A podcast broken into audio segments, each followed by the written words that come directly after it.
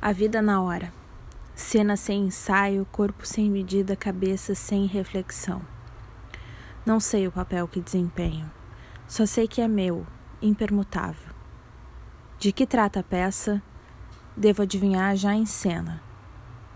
Despreparada para a honra de viver, mal posso manter o ritmo que a peça impõe.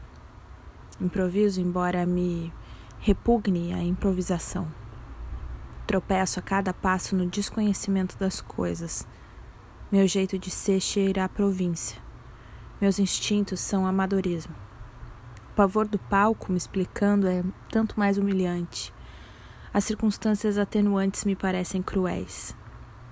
Não dá para retirar as palavras e os reflexos, inacabada a contagem das estrelas, o caráter como o casaco às pressas abotoado, eis os efeitos deploráveis dessa urgência.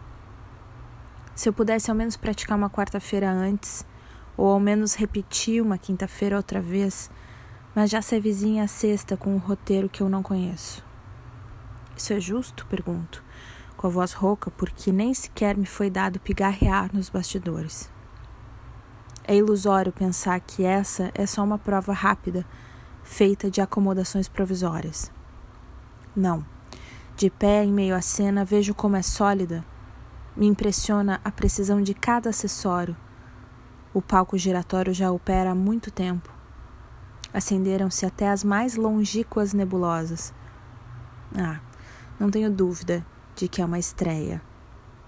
E o que quer que eu faça vai se transformar para sempre naquilo que eu fiz.